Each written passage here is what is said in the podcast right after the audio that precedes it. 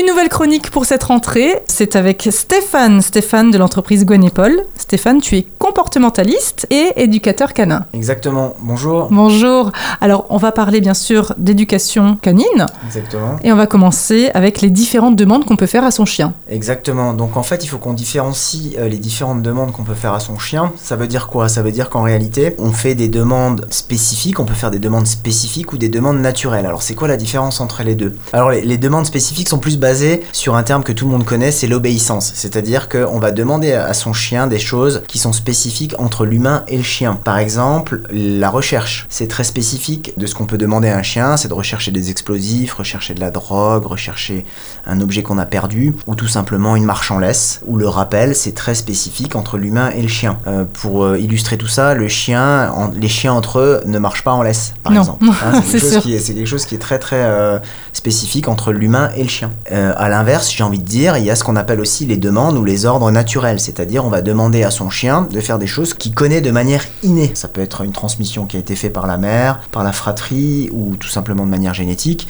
Donc les demandes naturelles, ça peut être par exemple de demander à son chien de respecter certains espaces, certains contacts ou certaines ressources. Donc ça, les chiens le comprennent très bien entre eux. C'est-à-dire qu'il euh, y a des chiens qui vont se laisser chipper leur os, c'est pas du tout un, souci, mais par contre, le même qui se laisse chipper euh, son os va pas forcément se laisser s'échipper sa place. Donc il faut différencier les deux types de demandes. Et selon les demandes qu'on va faire à son chien, évidemment, on va pas le faire de la même manière. Donc euh, sur les demandes spécifiques, on va plus travailler avec des méthodes d'apprentissage. Euh, on peut faire du renforcement positif, euh, notamment travailler avec des friandises, ça on pourra le voir plus tard. Et pour les demandes naturelles, on va plus travailler, on va plus essayer d'avoir un langage canin. Un langage canin, c'est-à-dire C'est-à-dire qu'on va essayer de reproduire un petit peu ce que font les chiens entre eux. On a créé une méthode qui s'appelle la méthode APEC, attitude, posture, énergie, calme. C'est de cette manière-là que les chiens communiquent entre eux. C'est-à-dire qu'on voit qu'ils fonctionnent beaucoup avec leur corps. Oui avec du non-verbal, hein, donc ils travaillent avec leur corps. Il y a de l'énergie qui peut ressortir du chien, ça ne veut pas dire que c'est de l'agressivité, certaines postures aussi. Et souvent, les messages sont, sont passés de manière euh, bref et intense, et ça retourne directement au calme. On le voit très facilement avec par exemple la mère et ses chiots.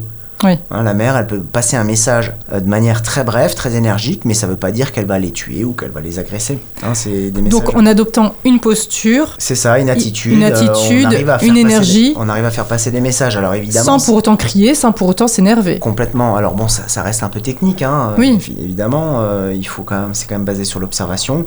De la même manière qu'une demande spécifique ou un ordre spécifique, lorsqu'on va demander à son chien de s'asseoir ou de se coucher ou de marcher en laisse ou de faire de la recherche, par exemple, c'est également technique. Ça s'apprend pas du jour au lendemain. Et là, évidemment, il faut aussi des méthodes. Exactement. Méthodes qu'on verra par la suite. Oui, bien sûr. Merci beaucoup Stéphane pour cette chronique que vous retrouvez bien sûr sur notre site radiomélodie.com.